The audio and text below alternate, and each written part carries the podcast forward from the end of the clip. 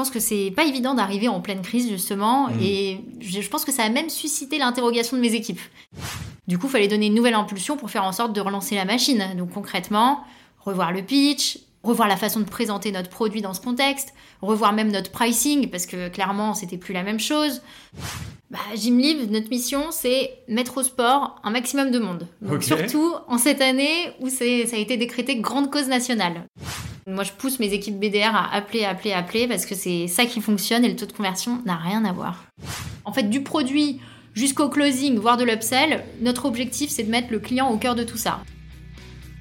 Bonjour, vous écoutez Vive la vente, le podcast qui apporte des solutions simples à mettre en place pour booster l'efficacité de votre équipe commerciale.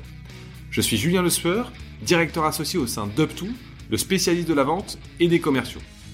Depuis 2007, nous aidons les dirigeants et les patrons du commerce à renforcer leur force de vente en leur permettant de recruter de bons commerciaux, en formant leur équipe aux méthodes qui marchent et en les aidant à se transformer commercialement avec de nouvelles méthodes de vente. Dans chaque épisode, je reçois un spécialiste de la vente pour profiter de son expérience et lui demander ses meilleures mécaniques commerciales. Si Vive la vente vous plaît, je vous invite à vous abonner et mettre 5 étoiles si vous êtes sur Spotify ou Apple Podcast. Bonne écoute Bonjour à tous, aujourd'hui j'ai le plaisir de recevoir Jennifer Citruc, Head of Sales chez Gymlib. Alors Gymlib, c'est tout d'abord une start-up qui a fêté euh, ses 10 ans cette année et qui s'impose comme le leader du bien-être en entreprise et tout particulièrement du sport pour les salariés. En 10 ans, euh, Gymlib, c'est euh, de belles levées de fonds et surtout un rapprochement récent et important avec son homologue euh, allemand eGym pour devenir le géant européen du bien-être en entreprise. En France, Gymlib euh, propose plus de 300 activités dans quelques 4000 infrastructures partenaires pour plus de 1500 clients. Et pour revenir sur les secrets d'un tel succès commercial, j'ai le plaisir de recevoir Jennifer sur Vive la Vente. Euh, Jennifer est arrivée chez Gymlib en février 2021, peu après une profonde transformation de leur offre, qui est passée du B2C à un ciblage entièrement B2B. Alors au programme de cet épisode, comment est-ce qu'on se transforme avec succès une solution qui pourrait être considérée comme un nice to have en tant que must have absolu? Comment est-ce qu'on anime et récompense euh, ses commerciaux Et comment animer sa force de vente pour lui donner la banane euh, et l'envie de se dépasser au quotidien Et enfin et surtout, comment est-ce qu'on se transforme commercialement parlant Comment ça va Jennifer? Tout va bien, merci Julien. Est-ce que j'ai bien résumé? Mm, Parfaitement. Bon. Alors pour commencer, est-ce que tu peux euh, nous dire deux mots sur ton track record et comment est-ce que tu es tombé dans la vente? Bah écoute, j'ai un parcours un peu particulier parce que moi je viens du Ouais. produit à la base, donc du produit du e-commerce et ça fait que 7 ans que je suis passée dans le monde des sales Ok. sur 14. Et donc tes premières expériences sales, tu faisais quoi avant? Je suis passée par Smartbox, euh, Ouais. les coffrets cadeaux, par Edenred, leader du ticket restaurant, et donc là pour le coup, grosse boîte du CAC 40, euh, Perkbox ensuite, et maintenant Gymlib euh, depuis bientôt 3 ans. Ok, super. Et Edenred, une belle école aussi de, de vente et de formation pour les commerciaux. Exactement. Parfait. En préparant ce podcast, on- a vu que tu avais euh, connu avant Gymlib de belles expériences dans le monde du bien-être également.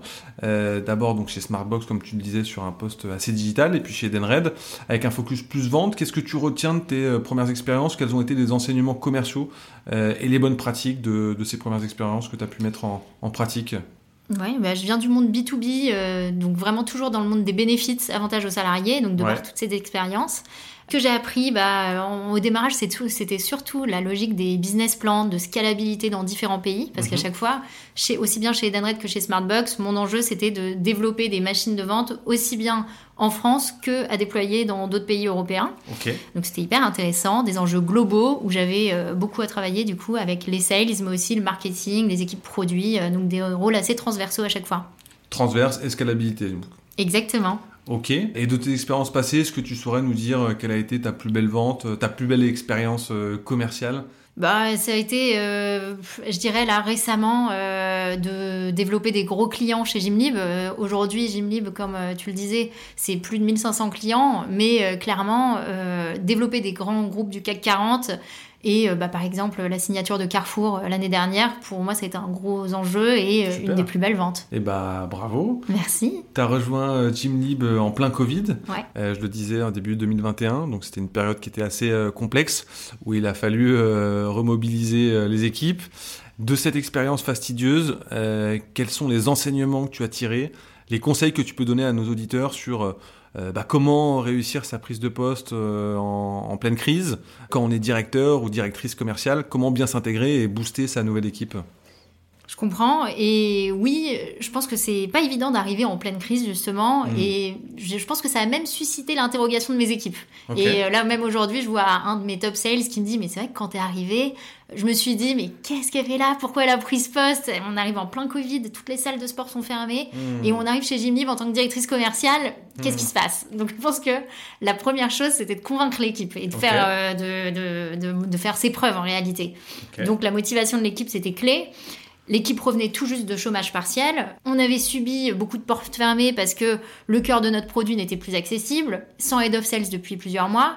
Du coup, il fallait donner une nouvelle impulsion pour faire en sorte de relancer la machine. Donc concrètement, revoir le pitch, euh, revoir la façon de, de, présenter notre produit dans ce contexte, revoir même notre pricing parce que clairement c'était plus la même chose, mettre en place des rituels commerciaux qui s'étaient perdus en réalité, donc euh, refaire des pay previews, refaire des kick-offs de trimestre, et ça c'était assez nouveau en réalité pour l'équipe de se dire on a envie de mettre en place des kick-offs où on va remotiver tout le monde, où on va réexpliquer un peu c'est quoi les enjeux, qu'est-ce qu'on a envie de faire, quelles sont les nouveautés et vers où on va.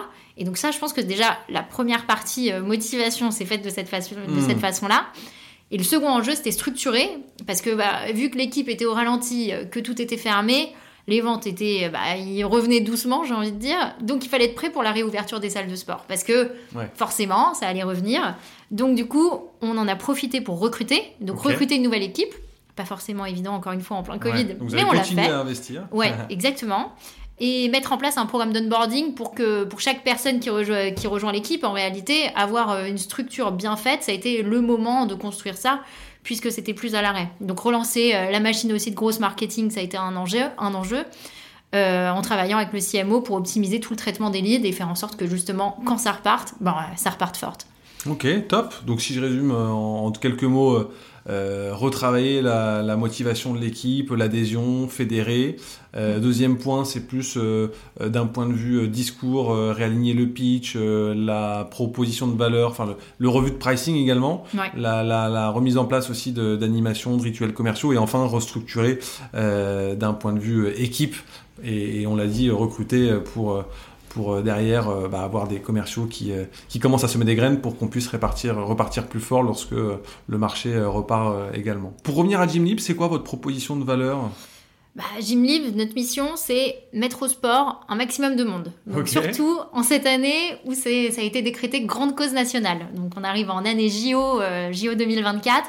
Donc clairement, notre solution, ça permet d'engager les salariés dans un mode de vie sain et actif. Donc concrètement, comme tu le disais, c'est une application qui permet de réserver un jour un cours de yoga, le lendemain euh, un foot en salle, euh, le jour mmh. d'après un paddle, etc. avec un abonnement unique sans engagement pour le collaborateur. Ouais, c'est pluridisciplinaire, c'est sans engagement et, et c'est un coût en plus de ça hyper attractif. Exactement. Qui sont vos concurrents et qu'est-ce que vous continuez de faire mieux que le marché? On a deux concurrents principaux, ClassPass et Urban Sports Club. Ok les deux sont pas des acteurs français euh, et ne sont pas exclusivement B2B. Donc nous, notre cœur de cible, c'est clairement le B2B, on ne fait que ça et c'est là où on est bon. Et ensuite, notre force, clairement, c'est le réseau de partenaires. Et aujourd'hui, c'est hmm. notre produit qui fait la différence. Et avoir un réseau plein d'exclusivité, clairement, euh, ça n'a rien à voir. Donc euh, on se positionne vraiment plus premium que ces deux acteurs. Ouais, et on le rappelle, vous avez 4000 partenaires en France et ça c'est... Exactement, et sur toutes les villes de France. Ouais, ça c'est top. Euh, peut-être pour revenir sur euh, vos enjeux de l'année prochaine, là on va commencer de 2024, euh, justement, c'est quoi les sujets sur lesquels vous travaillez actuellement? C'est quoi les, les deux, trois enjeux que tu as envie de régler ou de craquer l'année prochaine? On est en train de revoir un peu toute l'organisation commerciale et notamment avec le déploiement des régions. Donc le gros enjeu de l'année prochaine, c'est vraiment développer des villes clés. Aujourd'hui, on a déjà des clients euh, dans certaines villes de France, mais là, on va développer des city managers qui seront présents sur place pour vraiment euh, développer ces villes-là. Avec une sorte de modèle de franchise? Alors non, ils seront salariés, mais, euh, mais pour autant, euh, on cherchait vraiment des, des profils intrapreneurs, parce que clairement, c'est des gens qui doivent connaître parfaitement le réseau, se faire des connexions en local euh, et connaître du coup le, tissu industriel de, de, sa ville. Local, ok, top. Si on rentre maintenant dans le vif du sujet justement de, du cœur de ta machine de vente, comment est-ce que vous êtes organisé? Aujourd'hui, c'est une équipe d'un peu plus de 30 personnes. On a un pôle BDR, on en a 9, un pôle account exécutive, divisé avec euh, deux team leads, ça représente 14 personnes. D'accord. 9 CSM euh, qui account manager, et deux personnes sur la partie events, qui fait également partie de notre offre. Ok, top. Et comment vous adressez le marché Alors, tu commences à dire qu'il commence à y avoir une organisation euh, géographique? Ouais.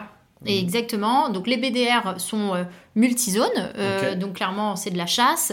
Beaucoup d'outbound, même que de l'outbound sur la partie euh, BDR, ou chasse sur des leads préqualifiés, mais vraiment pas chauds.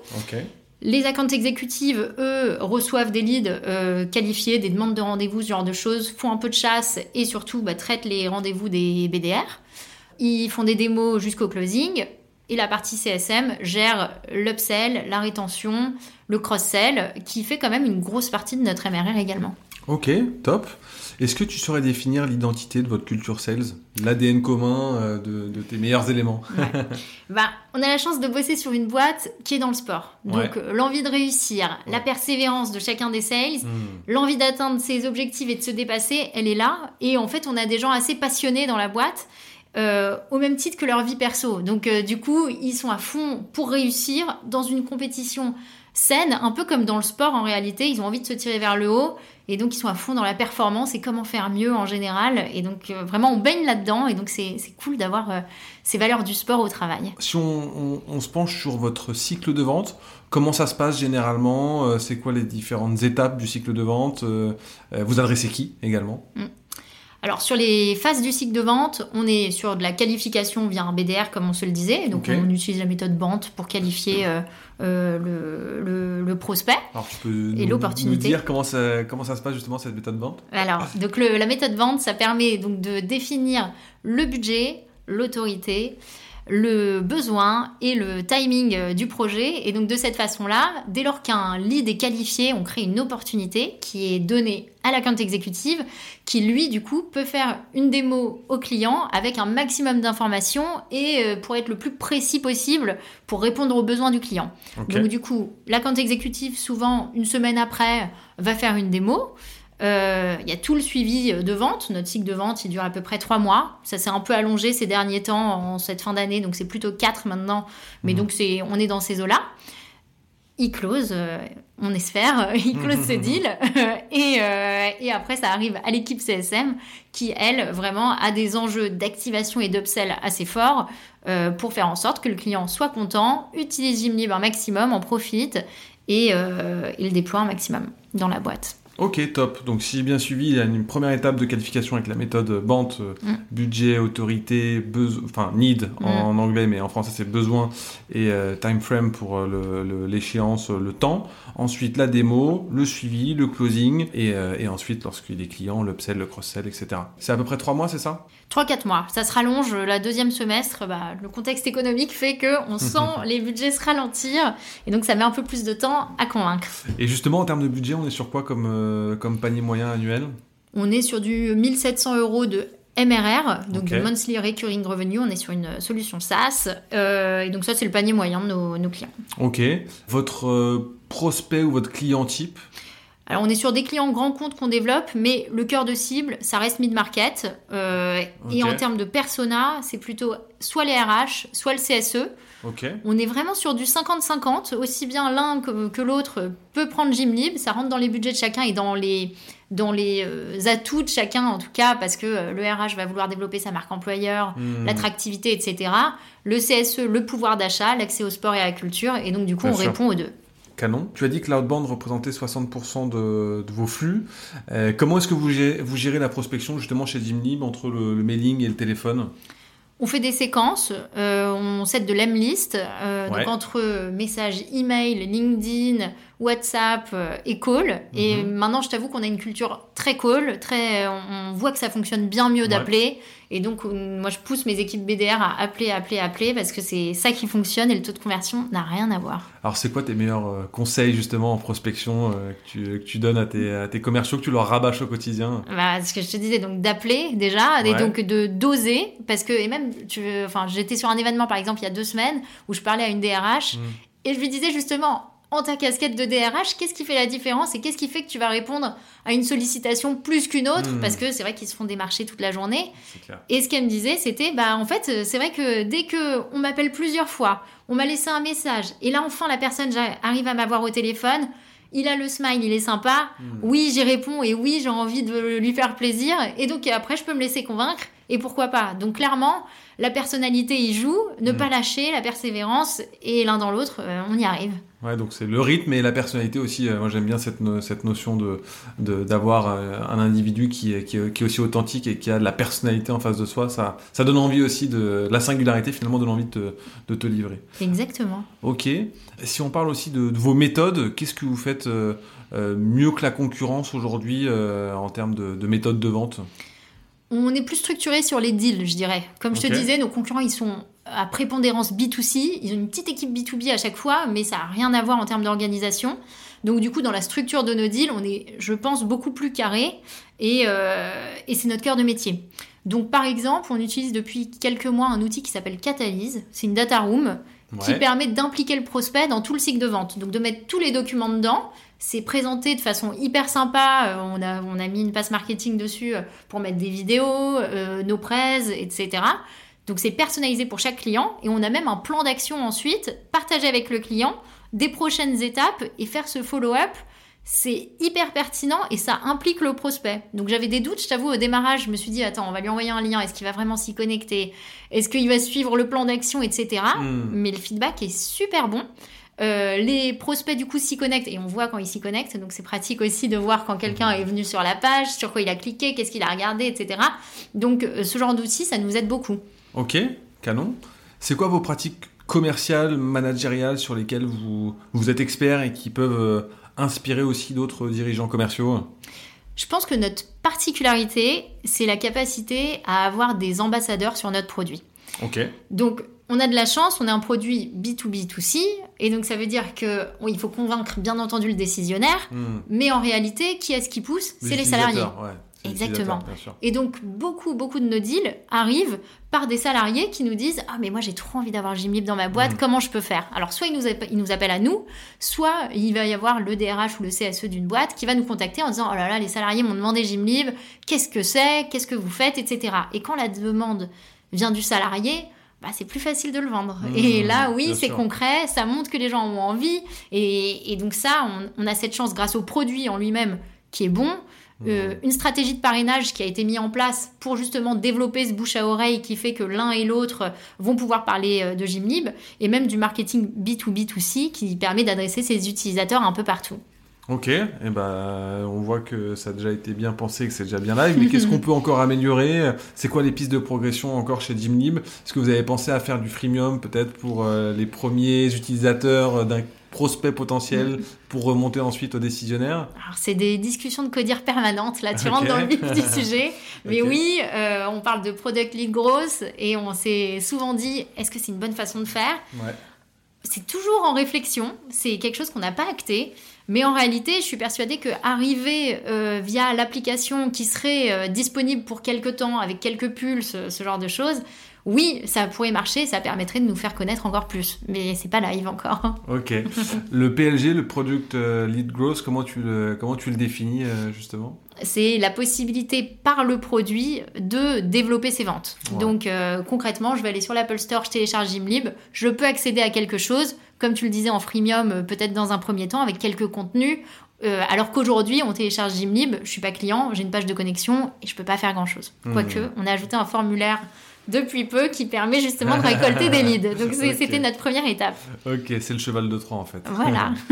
En, en termes de méthodologie commerciale, qu'est-ce qui a changé euh, pour ta force de vente depuis que depuis qu'il y a eu le rapprochement avec eGym Bah, comme je te disais au démarrage, ça va être l'implémentation de City Manager. Donc ça, c'est le gros, gros changement euh, qui arrive. Donc là, on les a recrutés et je suis Mhm. ravie de les accueillir au Ah. mois de janvier. voilà. Euh, on est en train de créer deux pôles avec des team leads qui gardent des objectifs opérationnels. Avant, on avait euh, un responsable des accounts exécutives qui était vraiment que sur du, sur du management. Et donc là, on s'est dit, bah, en fait, on va le scinder en deux. Et avec toujours cette volonté de montrer par l'exemple, euh, avec des team leads qui sont les mains dedans et qui traitent des deals aussi en direct. Ok. Et enfin, euh, on a revu aussi la méthode d'attribution des leads. Euh, et donc, euh, par exemple, un account exécutif va recevoir directement sur son agenda des leads chauds de demande de rendez-vous, alors Mhm. qu'avant, ça arrivait sur le BDR. Et donc ça, c'est plus le cas. C'est plus le cas pour que pour, justement réduire ce, cycle, de vente. cycle de vente. Ouais, Exactement. ok. Qui avait tendance à se rallonger, tu le disais tout à l'heure. Voilà. Tu nous disais aussi en préparation euh, que bah, vous êtes peu affecté finalement par l'inflation. Comment est-ce que Gymlib et, et le bien-être en entreprise est devenu euh, une priorité pour vos clients? En d'autres termes, comment est-ce que vous êtes passé d'un nice to have à un, à un must have? Je pense qu'on a la chance d'avoir un contexte économique super favorable pour nous. Euh, comme je, je- je te disais un peu plus tôt, euh, le fait qu'il y ait les JO l'année prochaine à Paris Ouais. fait que les entreprises ont envie de solutions sport et en tout cas se posent la question de c'est les JO l'année prochaine, qu'est-ce que je fais et comment j'implique mes salariés dans cette démarche. Donc du coup, c'est vrai que quand on a ce discours-là et quand même on voit notre- nos flux entrants qui viennent, qui, qui, qui vient par ce biais, forcément les gens se sentent plus concernés, veulent mettre en place quelque chose. Et en plus de ça, il y a la quête de sens des collaborateurs qui arrive de plus en plus et qui se fait savoir. Et donc savoir que son entreprise s'implique dans ces sujets, c'est clairement un atout. Et donc du coup, les entreprises ont de plus en plus envie de se développer sur le sport. Ok, bon, elles vont le capitaliser aussi sur euh, l'événement de l'été prochain, mais euh, top. Exactement. Ok, c'est quoi les objections courantes que vous rencontrez? Ça va être la priorité versus un autre bénéfice de l'entreprise. On Ouais. entend parler du pass mobilité en ce moment, de l'avance sur salaire, Ouais. Même de la décoration du bureau. Euh, donc ça va être les projets de culture d'entreprise, euh, ce genre de choses. Alors comment est-ce que vous les dépassez? Comment est-ce que vous remontez aux enjeux et aux décisionnaires justement pour, euh, pour gagner en impact et en transformation derrière? Bah, on revient c'est sur les arguments clés de Gymlib, qui est que déjà impliquer une démarche sportive, c'est vraiment durable dans le temps. Mhm. Ça permet d'avoir une cohésion d'équipe et clairement là, toutes ces solutions là, oui c'est sympa, mais ça permet pas de passer du temps ensemble. Et par exemple, de par notre produit, on a fait évoluer euh, récemment en se disant on va mettre en place un fil d'actualité qui permet de partager des séances entre collègues pour se motiver à faire du sport. Et donc typiquement ce type d'action euh, nous permet de nous différencier des autres et de remonter sur euh, les valeurs clés de Gymlib. Tu nous disais aussi euh, en, amont que vous avez réussi à doubler votre MRR, votre revenu mensuel récurrent. Comment est-ce que vous avez généré ça d'un point de vue commercial? Été quoi l'attraction? Ce qui a beaucoup changé, c'est le développement de l'adbound. C'est quelque chose qu'on faisait très peu avant et c'est ça qui nous a aidé à nous développer. Donc du coup, on allait voir des boîtes qui nous connaissaient pas forcément et donc ça c'est plus euh, euh, les plus petites boîtes justement le mid market dont on se parle euh, dont on s'est parlé un peu plus tôt. Et du coup, on a également adapté notre offre et notre pricing pour pouvoir cibler un maximum de monde. Euh. Le feedback qu'on avait au démarrage, c'était Jimlib c'est cher, on peut pas se le permettre, etc. Hmm. Et en fait, en prenant du recul, en fait, Jimlib, il y en a pour tous les prix. C'est comme un ticket restaurant. Soit je cofinance une toute petite partie, Mhm. mais au moins je mets à disposition Gymlib et je suis dans un enjeu de développement du sport. Ou en effet, je peux cofinancer beaucoup. Il y a des employeurs qui payent à 100% l'abonnement Gymlib. Ok. Et ça, c'est hyper rare et c'est pas ça qu'on a envie de développer. C'est clairement le fait de se dire on partage, on subventionne et grâce à ça, on arrive à, à mettre en place une démarche sportive. Ok. Après, le revenu de, de chacun de vos comptes, euh, il dépend forcément de l'utilisation qui en est faite par les salariés, hein, j'entends, Mm. des- de vos clients. Mm. On appelle ça le revenu utilisateur. Comment est-ce que vous pouvez le, le stimuler, vous euh, Vous faites des événements? Comment est-ce que ça fonctionne? Ouais, alors l'enjeu d'activation est très fort et Ouais. donc du coup, on a toute une stratégie de lancement de compte parce qu'on se rend compte que en réalité, au bout de trois mois, on a l'activation cible d'un compte. Donc on a des kits de communication dédiés, on peut faire des événements sur place ou on peut faire venir des partenaires même pour parler des salles à proximité. On adapte nos co- communications justement en fonction de la localisation de l'entreprise et donc en fait, on a vraiment des équipes Customer Success Management qui sont centrées sur comment je fais pour développer mes comptes et développer l'activation qui fait que euh, demain, euh, Gymlib fonctionne et se déploie à fond dans, toutes les en- euh, entreprises. Ok. Top. Quelles sont les grandes méthodes de vente que vous utilisez chez Dimnip? Tu as parlé du Gantt tout à l'heure. Je crois que vous êtes aussi assez fan du Customer euh, Centric Selling. Est-ce que tu peux nous en dire plus sur euh, les méthodes que, que tu mets en place dans tes équipes euh, au quotidien? Tout à fait. Et donc là-dessus, on, en fait, du produit jusqu'au closing, voire de l'upsell, notre objectif, c'est de mettre le client au cœur de tout ça. Donc, euh, notre client, aussi bien décisionnaire que même utilisateur. Parce que dès lors qu'on va développer une fonctionnalité, on fait du user testing avec soit certains de nos clients, mais qui ne connaissent pas forcément Jimmy, des utilisateurs qui sont moins dans la cible. Par exemple, on parlait un peu plus tôt de Carrefour. Euh, Bah oui, les hôtesses de caisse, c'est difficile euh, de faire en sorte de leur faire connaître de leur faire utiliser Gymlib. Et donc notre enjeu, il est justement d'aller chercher ces personnes-là, comment on fait pour se développer et faire en sorte qu'ils y arrivent. Donc sur le produit, on va travailler ça à fond. Et après, on a même des ambassadeurs qu'on va impliquer lors de nos ventes. Et donc, euh, comme je te disais un peu plus tôt, on peut appeler des salariés de la boîte, euh, La prospects. caissière de chez Carrefour. Bah voilà, par exemple, en lui disant, voilà, j'ai envie de signer Carrefour, qu'est-ce qui va faire mouche chez Carrefour? Quelles sont les, les- les particularités que je dois Comment savoir pour pouvoir signer Et comme on a pas mal d'ambassadeurs assez fans, Mhm. ça nous aide. Ok. Alors pourquoi les objectifs collectifs? Pourquoi et comment ça peut booster derrière la performance euh, de ta force de vente? Et, euh, et comment vendre plus d'ailleurs grâce à, à- à ces ambassadeurs? Alors, entre autres, sur les objectifs collectifs, euh, pour une équipe, et donc comme on est dans le sport, comme je te le disais, on est vraiment dans cette culture-là d'y arriver ensemble. Ok. Et donc, du coup, une partie des objectifs, en effet, c'est le résultat collectif de l'équipe. D'accord. On a mis ça en place, pourquoi? Parce qu'on est vraiment dans cette logique d'entraide et d'y arriver ensemble. De cette façon, on va plus aller chercher des conseils de l'un de l'autre. Et euh, Mmh. typiquement sur la réécoute de call, par exemple, ce genre de choses, on va s'aider et se développer grâce à cet enjeu de collectif. Ça veut dire que tes équipes de CSM peuvent travailler avec tes équipes potentiellement euh, d'AE et, euh, et de SDR également? Totalement. Pour développer un compte, euh, là pour le coup pour un grand groupe avec toutes ses filiales par exemple, c'est des choses qu'on va développer de cette façon-là. Ok. En termes de formation, justement, qu'est-ce qui est mis en place pour euh, les faire euh, cranter euh, tes différentes populations? Est-ce que tu as des, t'as des tips justement ou des bons conseils pour les faire progresser, pour faire progresser le geste En termes de formation, on a mis en place par exemple récemment une formation sur la méthode médic pour euh, qualifier les grands comptes et faire en sorte euh, justement de tout connaître du compte euh, pour être excellent et, et pouvoir closer. Et après, il y a des choses plus euh, surprenantes, j'allais dire en tout cas, sur par exemple de l'improvisation, euh, comment répondre à des objections cibles. euh, euh, et donc ça, ça se passe plus avec de la réécoute de call ou des intervenants externes sur la partie plus théâtre, etc. Où ça peut être sympa de le faire, mais c'est plus dans une logique de cohésion d'équipe et comment un peu se dépasser. C'est moins centré sales. Ok, ouais, donc euh, ok, très clair. Si on parle gros sous maintenant, ça reste quand même le, le nerf de la guerre pour avoir des, des bons dans ces équipes. Tu nous disais euh, que bah, vous êtes en train de revoir euh, votre grille de rémunération. Tu peux nous en dire plus? Ouais, euh, on revoit surtout la partie variable, no- notre système de, de rémunération variable, et Mhm. donc euh, on s'est beaucoup inspiré justement de notre homologue, enfin de, ouais, de notre homologue allemand qui nous a qui nous a repris récemment. Et donc pour ce faire, on a mis en place une grille qui permet de d'incentiver nos accounts exécutives aussi bien sur les nouveaux contrats rapportés que sur le run de ce contrat pendant les deux ans à venir. Et donc comme tu le disais tout à l'heure, on est euh, sur du revenu utilisateur également. Et donc typiquement, signer un grand compte, même avec un revenu entreprise qui serait pas énorme, Hmm, ben, en réalité, ça peut valoir beaucoup parce que le revenu utilisateur est fort. Bien sûr. Et donc avant, on n'avait pas cette logique de revenu utilisateur, ce qui pouvait du coup rendre le cycle de vente un peu différent et des enjeux différents pour le sales qui n'ont pas lieu d'être parce que l'objectif commun de la boîte c'est euh, le revenu euh, en général de ce compte en particulier. Donc on a on a changé notre méthode pour le faire de cette façon-là et faire en sorte que le sales soit vraiment incentivé sur les deux ans de contrat pour vraiment l'impliquer sur euh, le long terme et signer des bons deals, bons pour tout le monde, bons pour le client, l'utilisateur et l'entreprise. Ok, donc si j'ai bien compris, jusqu'à présent vous étiez sur un modèle MRR, comme Ouais. une boîte de SaaS classique, et, et maintenant vous allez être sur un modèle où euh, les AE touchent pendant deux ans euh, des intérêts sur son portefeuille, donc euh, il a intérêt à, à ce que ça fonctionne et, et à rester un peu comme un modèle un peu ESN finalement. Exactement. Et donc, d'où ce que tu disais tout à l'heure sur l'objectif collectif. Ouais. Bah oui, il va travailler d'autant plus avec le CSM pour faire en sorte de Mmh. développer son compte et de réfléchir à des actions euh, d'activation. Ce sera plus une culture du one shot, mais du, euh, Bah, c'est ça.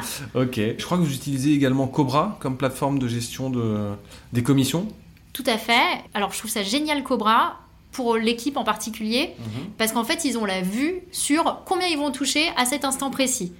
Donc on- là, par exemple, on est en plein paramétrage de Cobra pour ce nouveau système de REM euh, dont je te parlais à l'instant. Et donc clairement, euh, je vais pouvoir savoir à l'instant T combien je vais avoir ce mois-ci euh, en fonction de l'atteinte de mes objectifs. C'est connecté à notre CRM, à notre outil de data qui permet de voir justement les utilisateurs, etc. Et donc grâce à ça, on a la vue en direct. Et je t'avoue que pour moi, directrice commerciale qui doit faire le calcul en fin de mois, c'est euh, magique. Un gain de temps. Exactement. donc c'est très simple. Ok. Comment est-ce que tu fais pour animer tes, tes équipes au quotidien, pour euh, leur donner la banane dans un contexte qui est, bah, qui est pas simple en ce moment, qui est même assez tendu euh, C'est quoi tes, tes conseils? Bah, c'est vrai que c'est pas simple en ce moment, c'est pas ce qu'il y a de plus évident. Et je pense que partager, c'est clé. Donc, euh, moi, je suis pour la transparence. Je suis de nature assez joviale. Je sais pas si ça se voit. Mais donc, euh, Je confirme. voilà. Même quand c'est tendu, en vrai, je vais toujours arriver avec le big smile. Et comment on fait pour y arriver? Et trouvons des solutions. J'ai une nature à vouloir aller de l'avant. Et, et donc, du coup, même s'il y a un souci, je le partage et on réfléchit ensemble. Et en fait, de se sentir impliqué et qu'on puisse réfléchir tous ensemble à des solutions, je pense que c'est ça qui les aide euh, à avancer. Ok, top. Tu nous disais aussi, euh, bah, tu le disais tout à l'heure, hein, vous faites des, des sessions de, de réécoute de call, euh, comme beaucoup de nos invités euh, sur Vive la Vente. C'est quoi tes conseils pour faire de, de bonnes sessions de réécoute d'appel De manière assez opérationnelle en fait. Ouais, on le fait de, en deux, de deux façons chez Gymlib. La première, ça va être en asynchrone. Et donc là, on va travailler en binôme. Et donc, on va se dire, euh, par exemple, Chloé, c'est le binôme de Yann, elle va réécouter ses calls de temps en temps, idem de l'autre côté, et faire des commentaires en live. On utilise Mojo pour le faire. Et donc, du coup, on peut commenter en live euh, sur, euh, sur l'outil. Et donc, ça, c'est pour la partie asynchrone. Sur la partie en équipe, Mhm. on le fait toutes les deux semaines. Et en fait, chaque semaine, la personne tourne. Et la personne qui, euh, qu'on qu'on va réécouter choisit le call qu'elle a envie de nous faire réécouter avec une problématique particulière. Ok, c'est pas forcément un call inspirant, c'est un call où elle a rencontré une difficulté. Oui, c'est plutôt ça. Parce que de se dire, euh, bah, un call qui se passe plutôt bien, il n'y a pas d'objection particulière, Hmm, c'est assez smooth et au final, ça intéresse un peu personne parce que euh, bah, il n'y avait rien de particulier. Donc c'est plutôt, j'ai été moins bon sur ce call, je sens que là, j'ai pas su répondre. Qu'est-ce que vous auriez fait à ma place. Est-ce que je peux avoir votre avis Et c'est plutôt se mettre en difficulté, mais en toute bienveillance. Et vraiment, on a cette culture de- d'avoir des, des critiques constructives pour toujours proposer des solutions. Quoi. Ok, très bien. Si on prend un peu de hauteur euh, maintenant, euh, quel conseil tu donnerais à la grande majorité des patrons euh, qui commencent leur, leur transformation commerciale Par quoi commencer pour, pour performer rapidement aujourd'hui en fait? Je dirais analyser son cycle de vente pour voir là où ça pêche. Donc vraiment regarder avec des chiffres son pipe, les différentes, euh, les différentes phases de pipe, comment ça convertit, où est-ce que je les perds, est-ce que c'est après la démo, est-ce que c'est après le R2, est-ce que c'est en closing, pour pouvoir avoir les bonnes actions et euh, définir vraiment le- l'endroit où il faut euh, avoir des axes d'amélioration.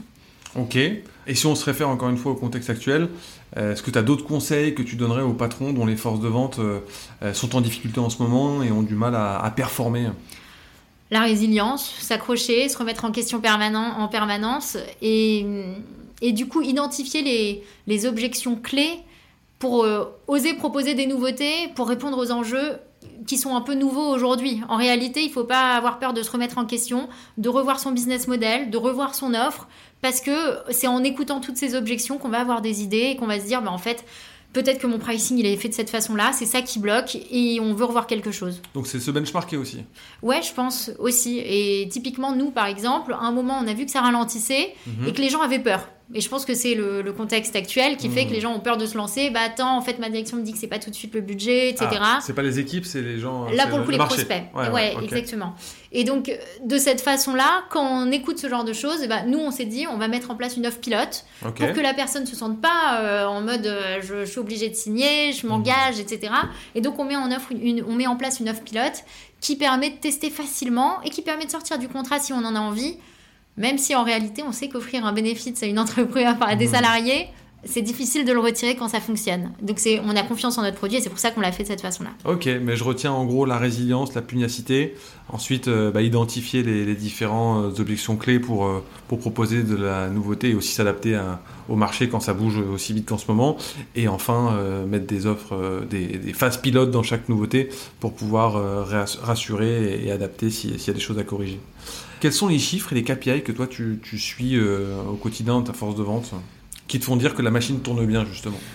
Là, on suit de plus en plus le taux de qualification des rendez-vous entre BDR et AE. On avait une problématique là-dessus. On a Mhm. revu les critères de, de qualification à la hausse. Et ça a été vraiment notre enjeu d'envoyer les bons rendez-vous. Et on, enfin, là, tu vois, ces, trois derniers mois, clairement, on a remonté la barre. Et euh, en fait, en, se- en se focusant sur euh, ce KPI en particulier, ça a fonctionné.